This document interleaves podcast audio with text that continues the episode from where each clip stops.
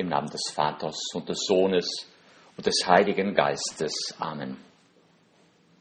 Komm, Heiliger Geist, erfülle die Herzen deiner Gläubigen und entzünde uns das Feuer deiner Liebe. Sende aus deinen Geist und alles wird neu geschaffen. Und du wirst das Angesicht der Erde erneuern. O Gott, du die Herzen deiner Gläubigen durch die Erleuchtung des Heiligen Geistes belehrt. Gib, dass wir in demselben Geist das, was recht ist, erkennen und uns seines Trostes allzeit erfreuen. Durch Christus, unseren Herrn. Gegrüßet seist du, Maria, voll der Gnade. Der Herr ist mit dir. Du bist gebenedeit unter den Frauen.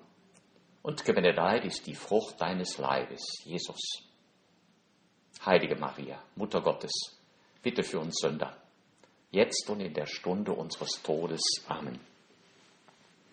Ehre sei dem Vater und dem Sohn und dem Heiligen Geist, wie im Anfang, so auch jetzt und alle Zeit und in Ewigkeit.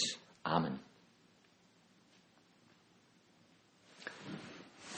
Liebe Freunde, diese Fastenzeit hatten wir uns anders vorgestellt. Sicherlich hatten wir schon den einen oder anderen Vorsatz gefasst, mehr oder weniger wie jedes Jahr. Ein bisschen mehr beten, nicht zu viel, bloß nicht übertreiben. Ein bisschen weniger essen oder trinken, nicht zu viel, ohne zu übertreiben. Verzicht auf irgendwelche Genussmittel, Alkohol, Rauchen, die wenigen, die überhaupt noch rauchen. Etwas mehr im Haushalt mithelfen. Aber das Coronavirus hat alles durcheinander gebracht hat unser gesamtes privates und gesellschaftliches Leben auf den Kopf gestellt. Papst Franziskus hat es in seiner beeindruckenden Predigt am Freitag auf dem Petersplatz in Rom auf den Punkt gebracht, wenn er sagte, der Sturm legt unsere Verwundbarkeit bloß und deckt jene falschen und unnötigen Gewissheiten auf, auf die wir uns bei unseren Plänen, Projekten, Gewohnheiten und Prioritäten gebaut haben. Mit dem Sturm sind auch die stereotypen Masken gefallen, mit denen wir unser Ego in ständiger Sorge um unser eigenes Image verkleidet haben. Liebe Freunde, das sind starke Worte. Unser virtueller Einkehrtag legt uns ja eine persönliche Gewissenserforschung nahe. Wir wollen nicht das Gewissen der anderen erforschen, der Nachbarn, der Freunde, der Politiker. Nein, es geht um meine Verwundbarkeit, meine falschen, unnötigen Gewissheiten, Prioritäten. Darum geht es, sie in dieser Fastenzeit zu entdecken. Ja, wir hatten uns die Fastenzeit anders vorgestellt. Wir hatten gedacht, es genügt die ein oder andere kosmetische Korrektur. Du aber, Herr, lädst uns ein, dich auf deinem Leidensweg zu begleiten, auf deinem Kreuzweg, der ja der Weg unserer Erlösung gewesen ist. Wir beten dich an, Herr Jesus Christus, und preisen dich, denn durch dein heiliges Kreuz hast du die Welt erlöst. Papst Paul VI. hat es einmal so gesagt, in das Reich Christi darf man nur eintreten durch Metanoia, das heißt durch eine tiefgreifende Wandlung des ganzen Menschen, kraft während er neu zu denken, zu urteilen und sein Leben zu gestalten beginnt, ergriffen von der Heiligkeit und Liebe Gottes, die zuletzt durch seinen Sohn offenbart und uns in ihrer Fülle zuteil geworden ist. Ja, liebe Freunde, in der Fastenzeit geht es um eine tiefgreifende Wandlung des ganzen Menschen. Nicht bloß um kleine kosmetische Verbesserungen. Es geht darum, neu zu denken, neu zu urteilen, unser Leben neu zu gestalten. Etwa die, wie die Katechumen in der alten Kirche, die ihren gesamten bisherigen heidnischen Lebensstil ändern mussten wenn sie getauft, wenn sie Christen werden wollten. Wir werden in der Osternacht auf die eine oder andere Form daran erinnert. Wieder sagt ihr dem Satan, und all seiner Bosheit und all seinen Verlockungen? Es ist also Zeit zu entscheiden, was wirklich zählt und was vergänglich ist. Die Zeit, das Notwendige von dem zu unterscheiden, was nicht notwendig ist. Es ist die Zeit, den Kurs des Lebens wieder neu auf dich, Herr, und auf die Mitmenschen auszurichten. Liebe Freunde, ehrlich gesagt, das schaffen wir nicht. Das schafft keiner von uns. Das ganze Leben ändern, alles umkrempeln. Paul VI. gibt uns einen wichtigen Hinweis, wie es doch möglich ist, wie es doch möglich sein kann. Er sagte ja, ergriffen von der Heiligkeit und Liebe Gottes, die uns zuletzt durch seinen Sohn offenbart worden ist. Ergriffen von der Heiligkeit und Liebe Gottes. Es ist, als wollte er uns sagen, das schafft keiner aus eigener Kraft. Aber mit der Kraft Gottes in seiner Hilfe ist es doch möglich. Und darum geht es in der Fastenzeit, sich neu auf diese Kraft Gottes, auf das Beispiel Christi zu besinnen, auf die Kraft des Kreuzes Christi zu besinnen. Deshalb hat Papst Franziskus am Freitag unseren Blick auf das Kreuz Christi ausgerichtet. Deshalb stand bei der Feier am Freitag das Kreuz im Mittelpunkt. Das Pestkreuz, das im 16. Jahrhundert Rom von der Pest befreit hat. Das Kreuz und seine Frucht, die Eucharistie. Papst Franziskus sagte dazu, wir haben einen Anker. Durch sein Kreuz sind wir gerettet. Wir haben ein Ruder. Durch sein Kreuz wurden wir freigekauft. Wir haben Hoffnung. Durch sein Kreuz sind wir geheilt und umarmt worden, damit nichts und niemand uns von seiner erlösenden Liebe trennen kann. Auf Christus am Kreuz schauen, sich nicht von seiner erlösenden Liebe trennen lassen, das ist es, worum es geht. Wir beten dich an, Herr Jesus Christus, und preisen dich, denn durch dein heiliges Kreuz hast du die Welt erlöst. Hören wir noch einmal Papst Paul VI. Er sagt, vor das Angesicht Christi gestellt, wird der Mensch mit neuem Licht erfüllt und erkennt so die Heiligkeit Gottes und zugleich die Bosheit der Sünde vor das Angesicht Christi gestellt. Darum geht es also. Vor das Angesicht Christi gestellt wird der Mensch mit neuem Licht erfüllt und erkennt so die Heiligkeit Gottes und zugleich die Bosheit der Sünde. Liebe Freunde, ich wollte sagen, das ist der Weg der Fastenzeit. Das ist die asketische Übung, um die es in der Fastenzeit geht. Uns vor das Angesicht Christi zu stellen den gekreuzigten Christus zu betrachten. So hat es schon Papst Franziskus den jungen Leuten gesagt in seinem Schreiben Christus vivit. Er sagte damals den jungen Leuten und sagt auch uns, die wir nicht ganz so jung sind, sieh dir die geöffnete Arme des gekreuzigten Christus an. Lass dich immer von neuem retten. Und wenn du kommst, um deine Sünden zu bekennen, glaub fest an seine Barmherzigkeit, die dich von der Schuld befreit. Betrachte sein Blut, das er aus so großer Liebe vergossen hat, und lass dich von ihm reinigen. So kannst du immer wieder neu geboren werden. Wir beten dich an, Herr Jesus Christus, und preisen dich, denn durch dein heiliges Kreuz hast du die Welt erlöst. Wenn wir auf den gekreuzigten Heiland schauen, sehen wir beides. Die Heiligkeit Gottes und die Bosheit der Sünde. Die Heiligkeit Gottes des himmlischen Vaters, der die Welt so sehr geliebt hat, dass er uns seinen eingeborenen Sohn geschenkt hat. Die Heiligkeit des ewigen Sohnes, der aus Liebe zu uns Mensch geworden ist, der unser Leben hier auf Erden mit uns geteilt hat, in Freud und Leid, in Arbeit und Freundschaft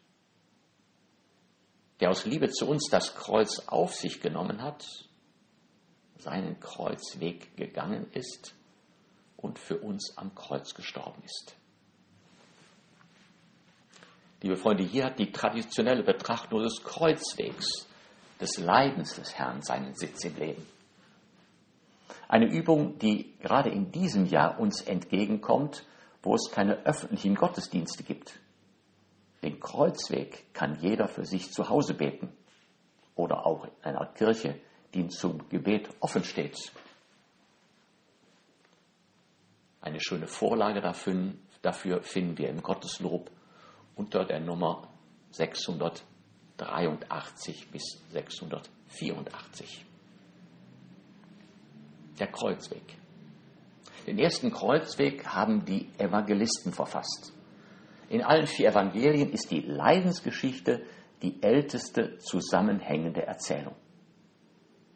Die Leidensgeschichte beantwortet ja die Frage, warum, wozu und wie ist unser Heiland für unsere Sünden gestorben. Alles, was Jesus sonst noch gesagt und getan hat, seine Gleichnisse, seine Wunder, erhalten ihre tiefe Bedeutung, ihre Kraft aus dem Leiden, aus dem Tod und der Auferstehung des Herrn. Und ohne dieses Leiden, ohne seine Tod und seine Auferstehung, würde heute kaum noch jemand von Jesus sprechen, auf ihn hoffen, ihn über alles lieben. Wir beten dich an, Herr Jesus Christus, und preisen dich, denn durch dein heiliges Kreuz hast du die Welt erlöst.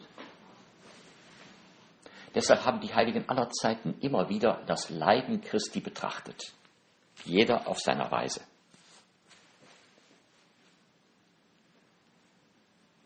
Thomas von Aquin, der berühmte mittelalterliche Kirchenlehrer, er betrachtet das Leiden des Herrn als Maßstab und Beispiel für unser christliches Leben.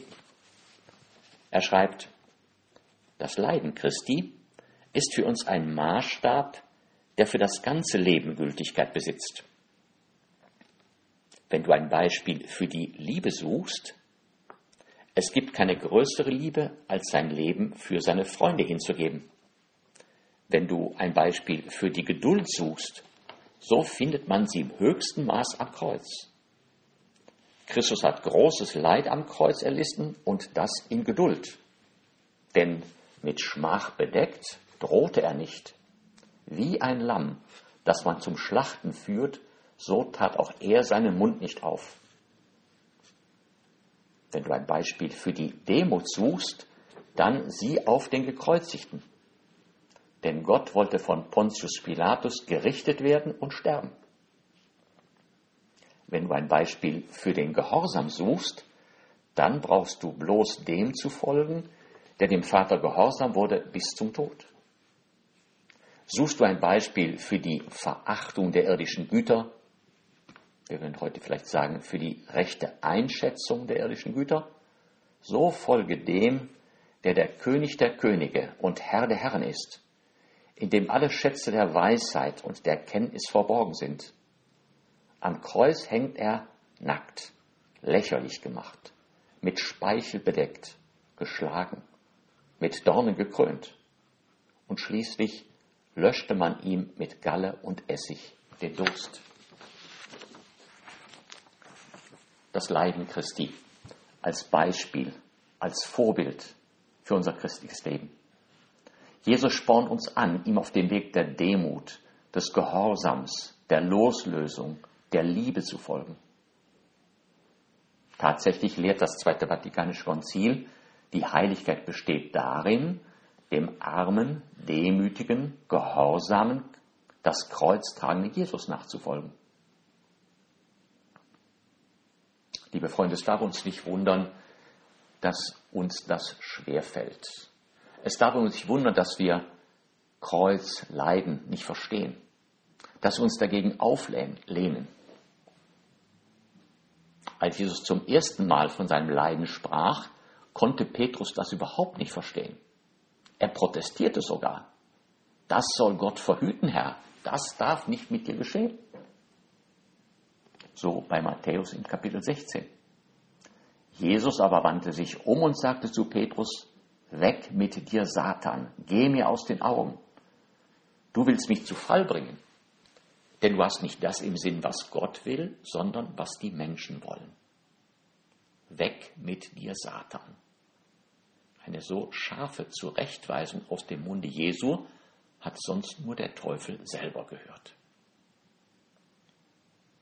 Ja, weder Petrus noch die anderen Aposteln, auch nicht die beiden Emmaus-Jünger, konnten das Leid und den Tod Jesu verstehen. Erst nach der Auferstehung und dann mit der Herabkunft des Heiligen Geistes haben sie angefangen, den Sinn des Leidens, des Kreuzes zu begreifen. Wir beten dich an, Herr Jesus Christus, und preisen dich. Denn durch dein heiliges Kreuz hast du die Welt erlöst. Herr Jesus, auch uns fällt es schwer, das Leiden, den Tod zu begreifen. Du hast uns ja für das Leben, für die Freude, für das Glück geschaffen. Auch uns fällt es schwer, den Sinn dahinter zu verstehen. Den tragischen Tod junger Menschen, Familienväter, Familienmütter.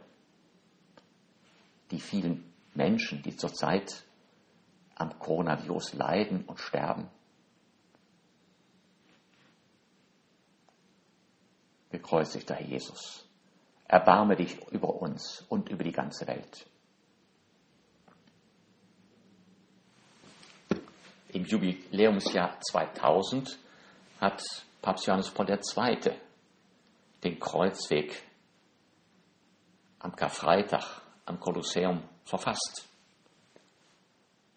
In der Einleitung dazu sagte er, es ist Karfreitagabend. Seit 2000 Jahren versammelt sich die Kirche an diesem Abend, um an das zu erinnern und es wieder lebendig werden zu lassen, was sich auf dem letzten Abschnitt des irdischen Lebensweges des Gottessohnes ereignet hat. Wir haben uns hier in der Überzeugung eingefunden, dass die Via Crucis der Kreuzweg des Gottessohnes nicht ein gewöhnlicher Gang zur Hinrichtungsstätte ist. Wir glauben, dass jeder Schritt, jede Geste, jedes Wort des Verurteilten und ebenso alles, was die an diesem Drama Beteiligten erlebt und getan haben, unablässig zu uns sprechen. Auch in seinem Leiden und Sterben enthüllt uns Christus die Wahrheit über Gott und den Menschen. Was heißt Anteil haben am Kreuz Christi? Es soll heißen, dass wir im Heiligen Geist die Liebe erfahren, die das Kreuz Christi in sich birgt. Es soll heißen, dass wir im Licht dieser Liebe das eigene Kreuz erkennen. Es soll heißen, dass wir es auf unsere Schulter nehmen und stets aus der Kraft dieser Liebe weitergehen.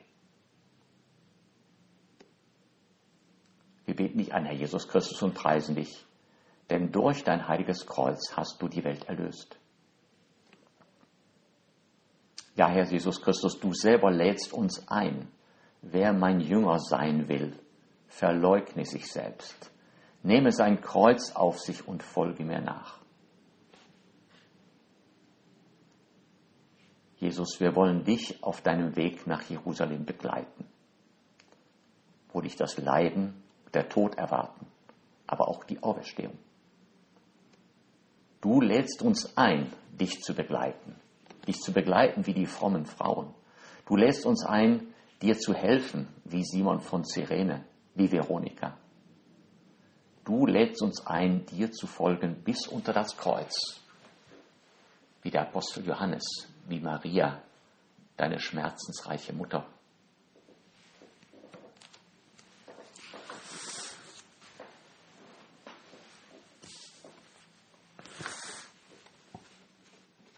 Zum Schluss können uns, kann uns ein Gebet des heiligen Josef Maria helfen, mit dem er uns zur Betrachtung des Kreuzwegs einlädt. Mein Herr und mein Gott, unter dem liebenden Blick unserer Mutter wollen wir dich auf dem Leidensweg begleiten, der das Lösegeld für unseren Loskauf gewesen ist. Alles, was du erlitten hast, wollen wir mitleiden. Wir wollen dir unser armes Herz darbringen, ein zerknirschtes Herz. Denn du, der Unschuldige, wirst für uns, die Alleinschuldigen, sterben. Maria, meine Mutter, schmerzensreiche Jungfrau, hilf mir, jene bitteren Stunden aufs Neue zu durchleben, die dein Sohn hier auf Erden hat erdulden wollen, damit wir, armselige Geschöpfe aus einer Handvoll Lehm, zu einem Leben in libertatem gloriae filiorum Dei, in der Freiheit und Herrlichkeit der Kinder Gottes gelangen können. Amen.